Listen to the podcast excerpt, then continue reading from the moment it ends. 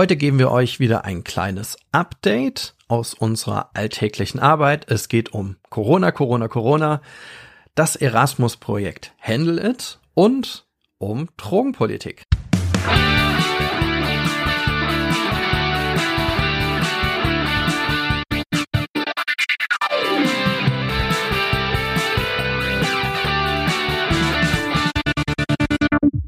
Hallo, herzlich willkommen bei Freiheit ohne Druck. Mein Name ist der Kratz und ich bin Geschäftsführer im Therapieverbund Ludwigsmühle und einer der Hosts in unserem Podcast Freiheit ohne Druck. Ja, wir oder ich gebe euch heute nochmal ein kleines Update. Da hat der Marc ja schon mal vorgelegt. Ich meine jetzt vor zwei Wochen. Und äh, ja, und, äh, um einfach mal ein bisschen zu zeigen, was bei uns so im Alltag los ist. Und ich kann sagen, bei mir im Alltag ist gerade eine ganze Menge los.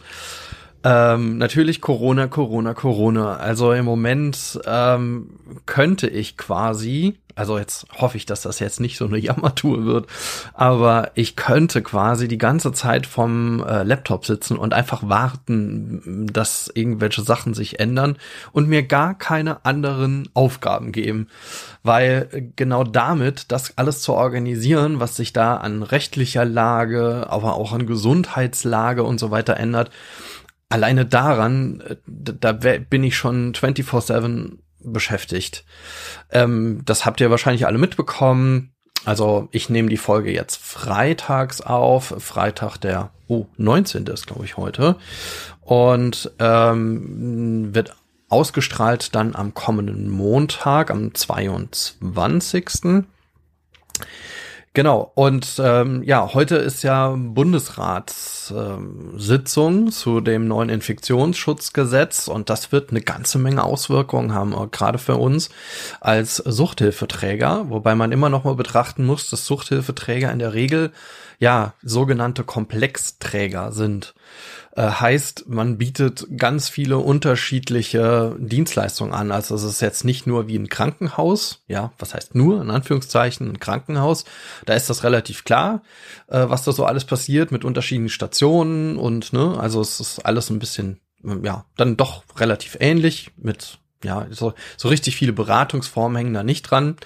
Ähm, aber ähm, ja, bei uns haben wir noch, wie gesagt, die Suchtberatungsstellen dabei, die auch ähm, ambulante Rehabilitation anbieten, dann natürlich unsere stationären Angebote, die allerdings auch alle unterschiedlich sind, sind nicht alles Kliniken, sondern sind teilweise auch Wohnangebote. Ähm, und äh, dann haben wir ja noch ähm, Arbeitsmarktprojekte, die ja als Bildungsprojekte gelten. Und für alle diese Bereiche gelten irgendwie unterschiedliche Regelungen, wer wann, wie, wo, wann getestet werden soll, in welcher Menge, wie das dokumentiert zu dokumentieren ist. Ähm, dann bis dahin äh, müssen die Mitarbeitenden geimpft sein, nicht geimpft sein. Das wird sich ja jetzt noch mal stellen, diese Frage. Das ist jetzt, ähm, soll ja eine Impfpflicht kommen im Gesundheitswesen oder für Krankenhäuser. Was das genau heißt, das weiß ich noch gar nicht so richtig. Beziehungsweise konnte mir dann Gesetzestext noch nicht dahingehend so genau durchlesen.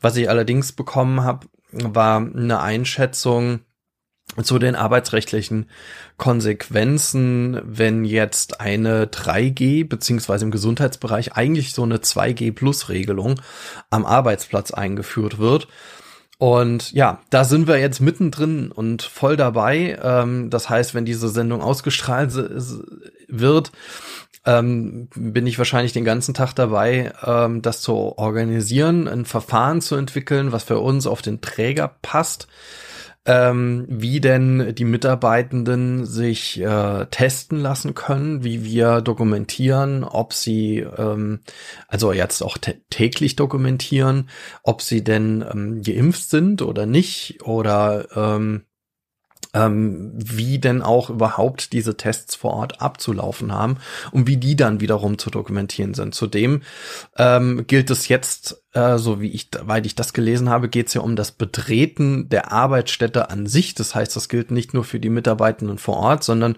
wir sind ja ein, wie gesagt, ein Träger, der auch sehr mobil ist. Also da gibt es viel Kooperation, auch zwischen den einzelnen Einrichtungen. Da fährt auch immer der eine zu dem anderen und so weiter.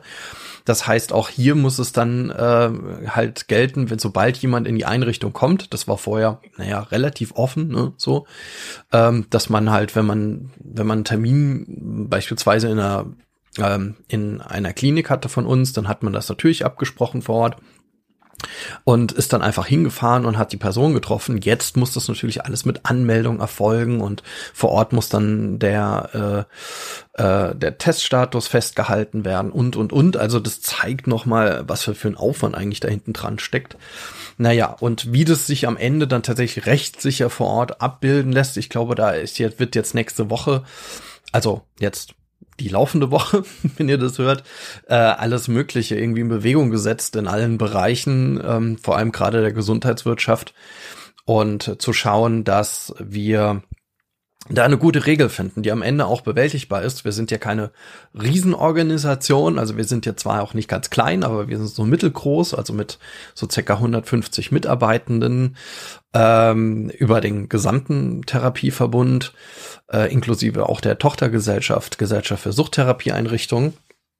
Und da, ja, ähm, da müssen wir ähm, ja ein Verfahren halt finden, das auch äh, das auch für uns bewältigbar ist. Also wenn ich natürlich das Zehnfache an Mitarbeitenden haben und es gibt Suchthilfeträger in Deutschland, die haben das, ähm, dann äh, habe ich natürlich auch einen anderen Stab, ich habe eine andere Organisationsstruktur, ich habe viel mehr Ressourcen äh, und kann solche Verfahren natürlich äh, entwickeln und dann natürlich auf die gesamte Organisation ausbreiten. Wenn ich das nicht habe und dann muss ich ungefähr die gleiche Arbeit machen, weil ich muss mir ja ein Verfahren entwickeln, äh, was dann in allen Kliniken gilt, aber habe weniger Ressourcen zur Verfügung und sowas bleibt dann in der Regel ähm, in der Geschäftsführung hängen. Also für alle, die sich fragen, was macht man dann so in der Geschäftsführung? Ja, genau das. Also Organisationsentwicklung führen und gerade in der aktuellen ähm, Pandemielage sehr viel Krisenmanagement. Sich ständig Modelle entwickeln, organisieren, gucken, dass das irgendwie funktioniert. Zum Beispiel auch, das war Anfang des Jahres äh, ein großes Anliegen von mir, dass wir halt auch frühzeitig eine Impfung bekommen, wenn wir denn dran sind und dran waren. Das war ein Kampf von ich glaube, über drei Monaten und am Ende war es sowieso noch unklar, ob es überhaupt irgendwie klappt und ob das Impfteam vorbeikommt und Ne? Also man denkt ja auch, ah ja, ihr habt doch Suchthilfekliniken ähm, dann oder Suchtkliniken, dann können doch die ganzen Ärzte impfen. Nee, das geht halt nicht. Ne? Also die müssen halt auch eine Praxis haben, die müssen Zugang zum KV-System haben und und und. Also so einfach ist das nun mal nicht. Und wenn man keine richtige, in Anführungszeichen, richtige Klinik ist, ja, so, sondern eine Reha, eine Suchtreha-Einrichtung, das ist immer noch mal ein anderer Status. Also, das klappt halt, wenn die Voraussetzungen irgendwie da sind. Ähm, wir haben zum Glück äh, die Voraussetzungen jetzt für eine Booster-Impfung. Also, die sind wir gerade am, intern am Organisieren. Da äh, ist jetzt gerade tagesaktuell, ähm, äh, bietet sich da ähm, jetzt zum Glück eine Ärztin im Therapieverbund an, die ebenfalls auch noch eine, eine Praxis hat und damit auch äh, ja auch das durchführen kann und die hat sich jetzt heute bereit erklärt, das durchzuführen äh, im Anfang Dezember sofort. Das heißt, wir liegen sogar mit unseren Impfungen. Die letzten waren Anfang Juni, wo wir Mitarbeitende geimpft haben. Und da liegen wir sogar in dem Sechs-Monats-Rhythmus richtig gut drin. Also wir drängeln uns nirgendwo vor oder machen sonst was, sondern ich glaube, dass ja, also das, wenn das so klappt, dann bin ich da bis Jahresende mega froh. Aber das ist jetzt, dass jetzt noch mal eine zweite Impfaktion kommt, die wir irgendwie organisieren müssen, weil auf der anderen Seite äh, kleine Mecker, kleiner Meckerteil, weil auf der anderen Seite wirklich der Staat es nicht auf die Reihe bekommt, ähm, die Impfung zu organisieren. Ähm, alleine wenn man jetzt in Rheinland-Pfalz schaut, dieses Impfportal, vielleicht wird das noch mal besser. Ich fand das Anfang des Jahres schon mega Panne ähm, und äh, das wurde jetzt nicht besser. Ich bin eben draufgegangen, jetzt ist es gar nicht offen, weil es irgendwie für Wartungsarbeiten geschlossen ist. Ich habe mich selber versucht, da anzumelden. Man kann sich erst registrieren. Also jetzt war es jetzt diese Woche so. Ähm, man kann sich erst registrieren, wenn man ähm, diese sechs Monate voll hat ähm, also nach der letzten Impfung. Äh, meine war Anfang Juni, das heißt, ich könnte mich erst Anfang Dezember überhaupt registrieren. Und da frage ich mich echt, warum? Also ähm, wieso kann ich mich nicht früher registrieren und dann wählen die dann einfach einen späteren Termin aus? Ähm, es ist mir nicht wirklich begreiflich ähm, und ich frage mich dann, also diese deutsche Bürokratie, äh, die, die habe ich jetzt dieses Jahr wirklich, ja, äh, also eine noch größere Abneigung entwickelt, als ich sie vorher schon hatte. Ähm, sind wir mal gespannt und hoffen wir mal das Beste, dass das jetzt noch irgendwie klappt, weil, so habe ich es gestern auch in der Talkshow ja auch gesehen, also jetzt gestern Donnerstag, der 18. Ähm, dass äh, ja, wir müssen noch Millionen von Impfungen bis zum Weihnachten durchziehen, damit sich die, die Lage etwas verändert. Naja, und ich denke dadurch, dass wir das intern organisieren, auch jetzt auch für unsere Mitarbeitenden, mal schauen, wie wir das dann auch ausweiten können an dem Tag. Ist natürlich auch eine, eine gewisse Möglichkeit. Also vom Impfstoff her, wie viel Dosen irgendwie das, wir das machen können. Aber mal schauen, wie wir unseren Beitrag da auch nochmal zusätzlich leisten können. Und das machen wir auf jeden Fall in Rahmen unserer kleinen, bescheidenen Möglichkeiten. Ja, also Corona, Corona, Corona äh, ist übrigens auch jetzt natürlich, ähm, ja, beeinflusst natürlich auch nächste Woche äh, am 26. unseren Festabend. Ähm, den haben wir ganz, ganz lange geplant. Unser Jubiläum läuft ja dieses Jahr.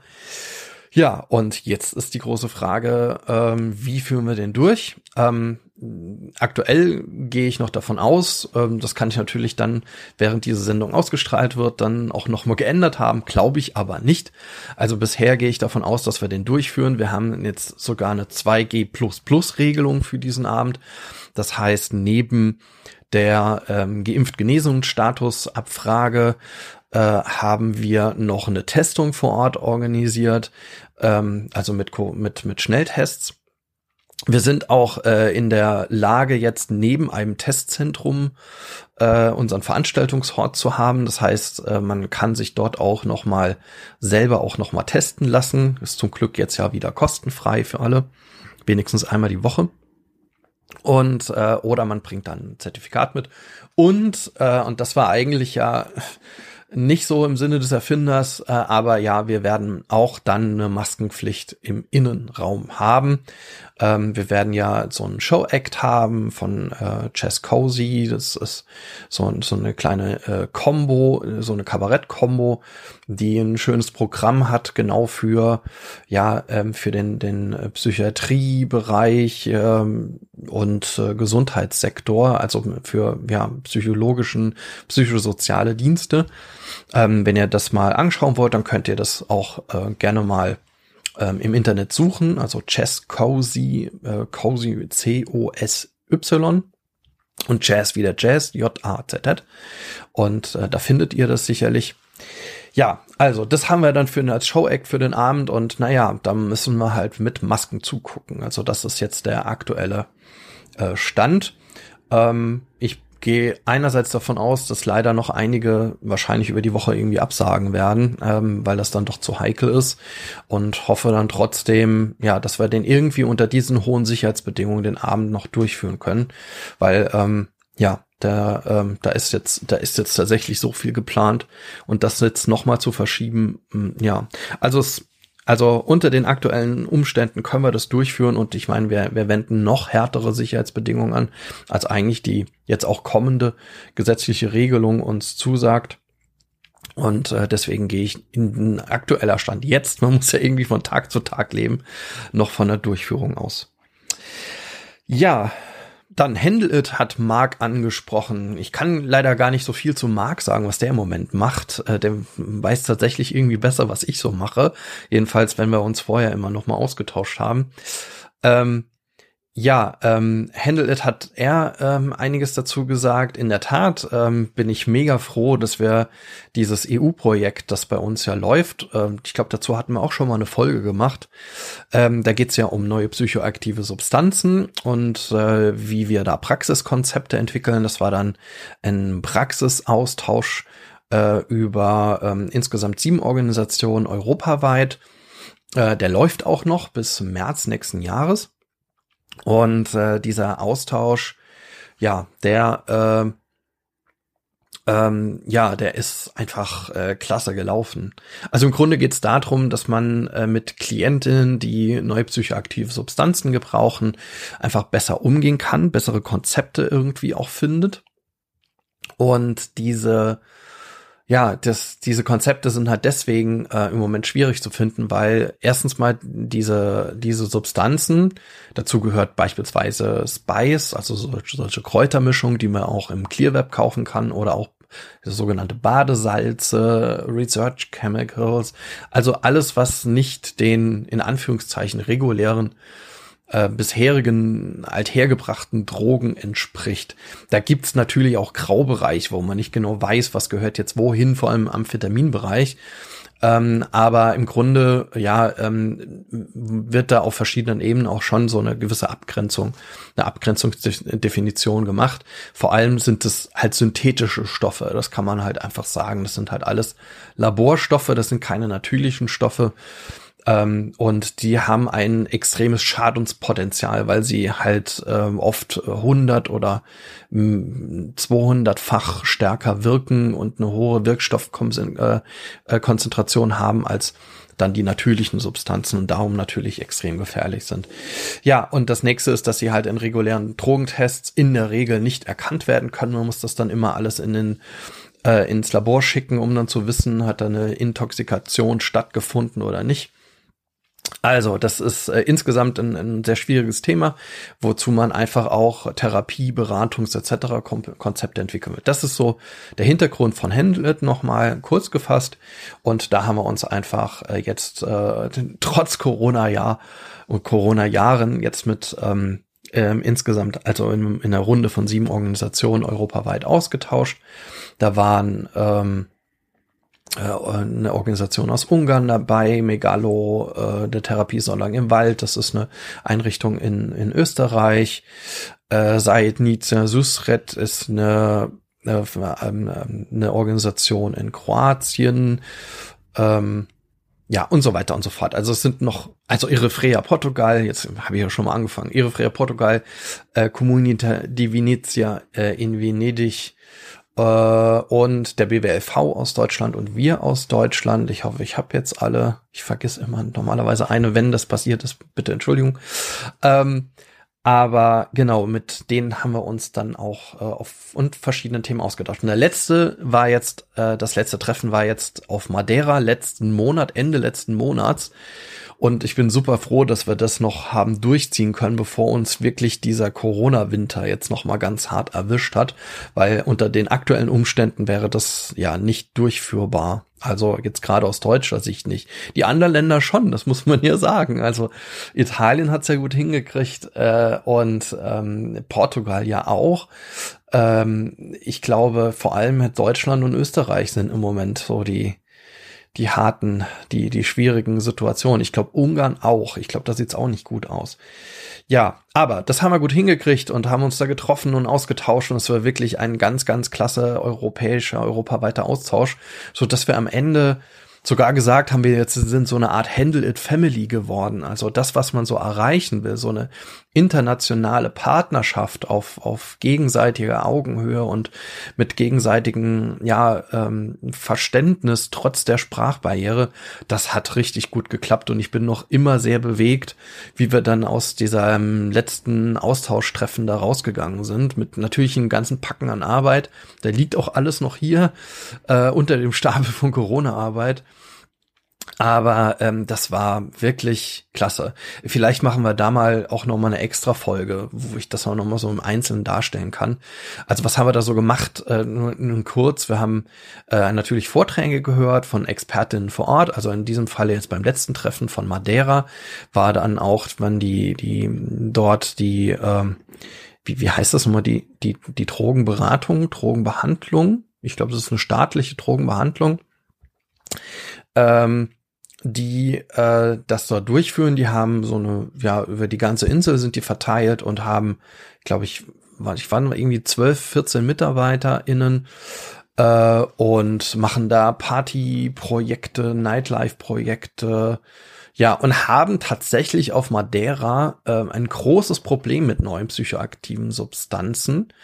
In diesem Fall vor allem mit Methadron. Ich hoffe, ich habe das jetzt richtig ausgesprochen.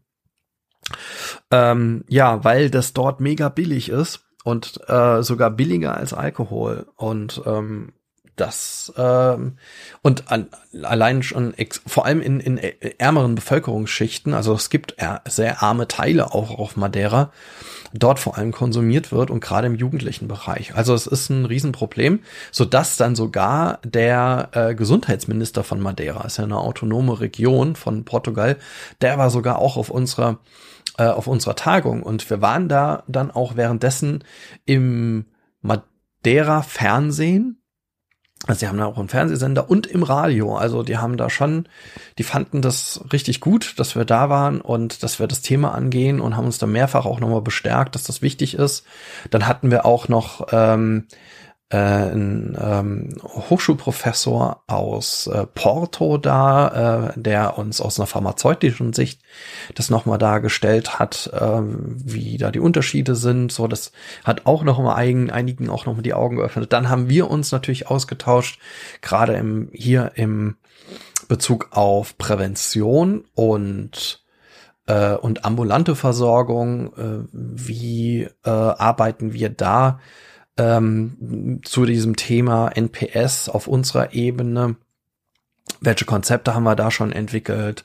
Ähm, ja, oder welche Unterschiede gibt es irgendwie da? Und das fand ich einfach auch nochmal äh, richtig spannend, äh, diese da in Austausch zu gehen. Ja, und haben dann unsere Arbeitsgruppen weiterentwickelt. Wir haben nochmal einen Fragebogen entwickelt für die ähm, die Beschäftigten in der Suchthilfe, das ist so ein ganz kurzer Fragebogen, wo es darum geht, na, ihre, nochmal ihre Praxis, äh, ihre Praxiserfahrung irgendwie ähm, uns mitzuteilen und um nochmal so eine Reflexion zu haben, wie sieht's denn da draußen aus, ähm, wer kennt denn Projekte und so weiter. Also das war am Ende auch nochmal auch ähm, das nochmal unsere Praxiserfahrung anreichern durch außenstehende Praxiserfahrung. So, das mal in Kürze, da ist natürlich noch eine ganze Menge mehr passiert, aber dass ihr so, so ein bisschen so einen kleinen Einblick mal kriegt, ähm, ja, was da so bei so einem europäischen Austausch passiert. Und das Ganze als Erasmus Plus kennt man vielleicht aus der ähm, aus, aus der Uni. Da gibt es ja so Erasmus-Programme. Aber die gibt's auch in anderen Bildungssektoren. Und bei uns ist es der Bildungssektor berufliche Bildung. Ähm, und in diesem Fall, so findet das statt. Also es läuft unter diesem Label berufliche Bildung. Ja, ähm, und vielleicht machen wir dazu mehr. So, ich gucke mal von Tacho und es sind schon 20 Minuten. Ähm, ich wollte ja nur noch, soll nur eine kurze Runde sein. Aber ähm, noch ein letztes kurzes Thema, hoffe ich, dass das kurz hinkriege, habe ich trotzdem noch mitgebracht. Nämlich äh, Drogenpolitik. Da ist im Moment ja ziemlich viel in Bewegung. Wir haben uns im Therapieverbund ja schon ähm, immer mal wieder dazu geäußert oder sind sind auf jeden Fall drogenpolitisch an verschiedensten Stellen ja auch aktiv äh, als Träger äh, sowohl ähm, im Paritätischen Wohlfahrtsverband auf Landesebene, auf Bundesebene, aller auch im FDR, also auf anderen Ver Verbandsebenen, hier im Fachverband ähm, Drogen- und Suchthilfe e.V. Und hier ist das Thema Cannabis-Freigabe natürlich ganz oben auf der Tagesordnung im Moment, wobei natürlich auch noch ganz viele andere Themen uns bewegen, in denen man langfristig ja auch arbeiten muss. Die Verbände beispielsweise, die Suchtverbände in Deutschland äh, strukturieren sich gerade etwas um. Da ist ganz viel in Bewegung. Und äh, gibt auch jede Menge zu tun. Digitalisierung ist ebenfalls noch ein Riesenthema, immer noch, ja, weil es immer noch keine richtige Förderung gibt, auch dafür. Und ja, äh, Projekte, die derzeit laufen, also wie ähm, ja das große Online-Zugangsgesetz, ähm, wo man erhofft hat, dass man da die Suchthilfe gut anschließen kann, aber auch dann ein internes, also Suchthilfe internes Projekt kann man sagen. Äh, Digi-Sucht heißt das, ähm, das durch das BMG gefördert wird, das Bundesministerium für Gesundheit, auf wo eine Suchthilfe, in dem eine Suchthilfe-Plattform entwickelt werden soll, ähm, wo es dann auch wieder einen Anschluss an Beratung, Behandlung und so weiter geben soll. Ja, alles das, das läuft irgendwie alles parallel, aber es ist ultra zäh. Ähm, ja, und so richtige Ergebnisse sieht man nicht. Also wenn man überlegt, dass dann eigentlich so ein agiles Management hinten dran stehen sollte, wo man relativ schnell in der Produktreife ist, das kann man ganz vergessen. Also das habe ich leider in so ja staatlichen oder gemeinnützigen, also in diesem Falle gemeinnützigen, muss man sagen. Ne? Also jetzt bitte das nochmal mit Vorsicht genießen, was ich sage, aber das, was ich jetzt so gesehen habe, ähm, was so so ähm, im gemeinnützigen und vor allem im staatlichen Sektor gesehen habe, ähm, das waren alles Projekte, die nicht agil gearbeitet haben. Wobei ich jetzt auch nicht sagen will, dass agiles Management an der Stelle irgendwie der der äh, ja der der der Kral ist. Ähm, der heilige Gral, den man unbedingt erreichen muss und halt durchführen muss und dann klappt das alles. Das äh, will ich auch nicht sagen. Auf der anderen Seite aber wäre doch mal so ein agiles Projekt äh, ganz toll. Ähm, das Problem meistens dahinter ist einfach auch die Finanzierung. Und die gibt es so nicht. Jedenfalls sehe ich die nicht äh, für einen gemeinnützigen Sektor. Ähm, es gibt ganz viel für Beratung, Strategieentwicklung. Da kann man schon was finden. Aber jetzt in die Umsetzungsphase, Produktentwicklung etc., die gibt's so wirklich nicht. Da müssen wir uns tatsächlich auch um, äh, anders, anders organisieren in der Suchthilfe. Ähm, ähm, ich ja, muss dazu auch sagen, glaube ich, dass man auch an die eigene Nase sich da packen muss.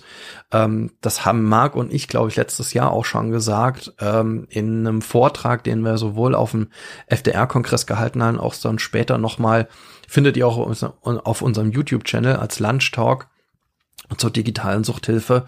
Ähm, ähm, da ähm, haben wir ja auch schon gesagt, dass man da nicht warten darauf raten kann, dass es staatliche Förderung gibt, sondern ich glaube, die Suchthilfe muss sich da selber jetzt drum kümmern und äh, Mittel einwerben, Kooperationen schließen, auch mit der IT und äh, dort auch äh, gute Projekte auf die Beine stellen, Investoren suchen und ich denke, das findet sich auch, ja. Also das, das so so funktionieren ja auch andere äh, Startups, die eher so im auch im sozialen Bereich sich ähm, etablieren oder versuchen zu etablieren.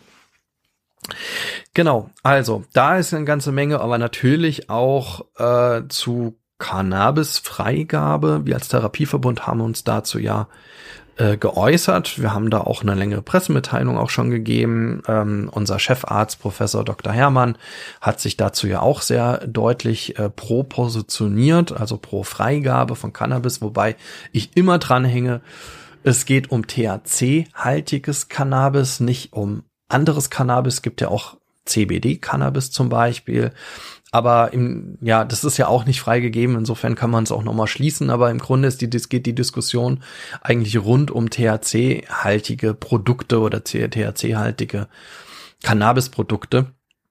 Und ähm, ja, also da könnt ihr auch nochmal viel nachlesen über unsere Haltung. Die findet ihr auch auf unserem Blog. Ihr findet dazu ja auch einige äh, einige Stellungnahmen und auch Podcast-Folgen dazu, ähm, warum äh, wir auch vom Therapieverbund da eine sehr starke Pro-Haltung halten, also Pro-Legalisierung und auch Freigabe.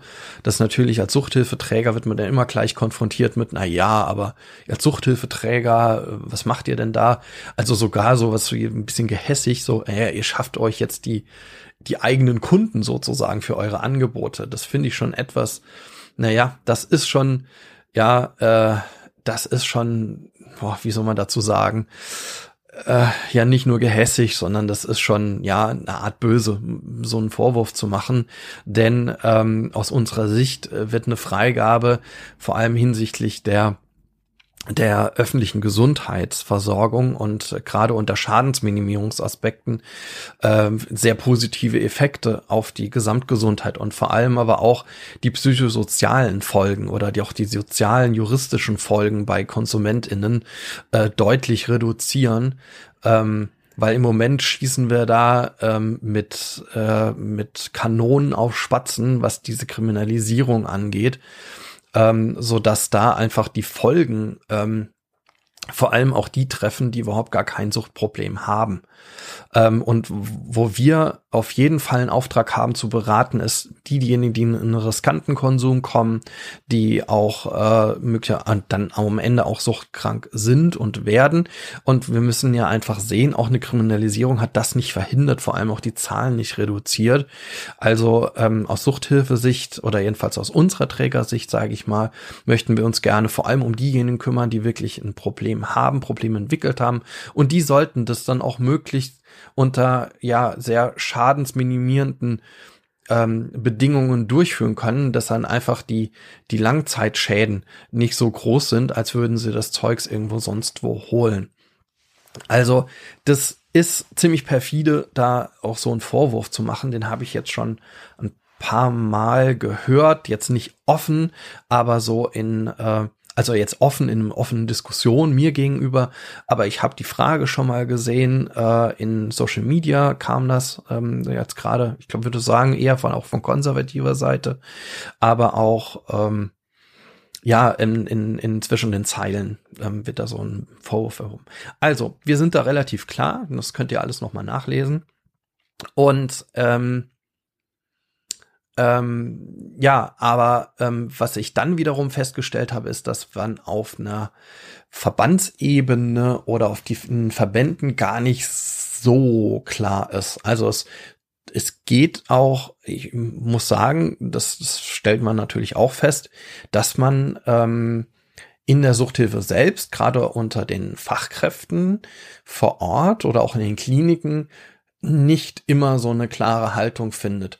Dann finde ich aber auch verständlich, weil äh, man hier ja ähm, jemanden, der da so lange arbeitet, auch jahrelang immer nur gesagt hat, er ist verboten und ähm, man muss irgendwie verhindern, dass äh, die Menschen sowas konsumieren und wenn man Prävention macht, hatte man ja gar keine andere Möglichkeit, als äh, äh, zu den, den Institutionen zu gehen, wo man Prävention macht und zu sagen, nee, nicht anfangen, sobald du anfängst, musst du hier in die Beratung und ne, und da kommt die Polizei und was weiß ich alles passiert. Also man muss wirklich die Prävention dann auch verändern, muss die Ansprache verändern und muss die Klientinnen Ansprache verändern, wenn eine Freigabe kommt. Alles das halte ich für sehr, sehr modern. Und dann muss man natürlich aber auch alle Mitarbeitenden der Suchthilfe auch mitnehmen, die natürlich da hoch verunsichert sind. Also so will ich es mal darstellen. Also so nehme ich das auch wahr. Was ich allerdings jetzt auch nicht als Vorwurf formuliere, sondern ähm, was einfach ähm, so ist, weil einfach ja, Deutschland so mit, äh, mit Cannabis-Produkten oder THC-haltigen Cannabis-Produkten hat jahrelang so umgegangen ist. Da wird sich jede Menge ändern und das ist gut. Ähm, weil wir hier zu einer besseren und auch konsumbezogeneren und auch zielgruppenbezogeneren äh, Prävention und Behandlung und Beratung kommen können. Und da, ja, da, sage ich mal, kann man, kann man sich eigentlich drauf freuen, also sowas mitzuentwickeln und dann der Drogen- und Suchthilfe in Deutschland den nächsten Schub zu geben, sobald ja hoffentlich dann doch eine Legalisierung kommt. Sind wir mal gespannt, was dabei rauskommt. So, jetzt aber will ich mit meinem Update mal ändern, äh, ändern, enden ähm, danke euch, dass ihr so lange mit zugehört habt. Wenn ihr weitere Fragen habt dazu, was bei uns denn so abgeht, was bei Marc so abgeht, weil da konnte ich jetzt gar nicht so genau drauf angehen. Ähm, aber der wird sicherlich in dem nächsten Update dann noch mal was zu sagen. Ähm, ja, wenn ihr dazu Fragen habt, einfach unter die Kommentare schreiben, auf äh, Instagram uns schicken, uns anschreiben das machen immer mehr von euch und das ist ganz fantastisch. Damit können wir sehr gut arbeiten und nehmen das auf jeden Fall an, um auch unsere Sendung zu verbessern, um mit euch in Austausch zu gehen, Ideen zu bekommen. Ja, also auch da nur, wir, wir haben ganz tolles Feedback zu unseren Folgen, zu Angehörigen jetzt äh, die letzte Folge bekommen, zu Spiritualität. Da werden wir jetzt demnächst wieder weitermachen. Wir haben noch geplant, ah ja, Save the Date. ja, ein Save the Date am, es ist der 14.12., meine ich. Ich gucke nochmal nach, genau. 14.12. könnt ihr euch schon eintragen. Das ist ein Dienstag um 17 Uhr werden wir uns mit dem lieben Roman von Sucht und Ordnung zu einem Jahresabschluss treffen, live auf YouTube alles äh, weitere wird noch äh, werdet ihr noch bekommen, ähm, werdet ihr sehen, wenn ihr ja euch aufhält auf unseren Social Media Kanälen. Da werden wir das natürlich auch als Termin vermerken und so weiter. Aber ihr könnt es euch schon mal vormerken. Würde uns total freuen, wenn möglichst viele von euch auch mit dabei sind. 14.12. um 17 Uhr live auf YouTube und auch natürlich auf Facebook. Da machen wir einen kleinen Jahresabschluss, wie wir das letztes Jahr schon gemacht haben und lassen so dieses Jahr für uns drei dann Revue passieren und vielleicht auch für euch, wenn ihr Punkte habt und Fragen habt und äh, ja, dann ja, kommt damit dazu. So, jetzt aber Ende. Dankeschön fürs Zuhören und bis bald. Ciao.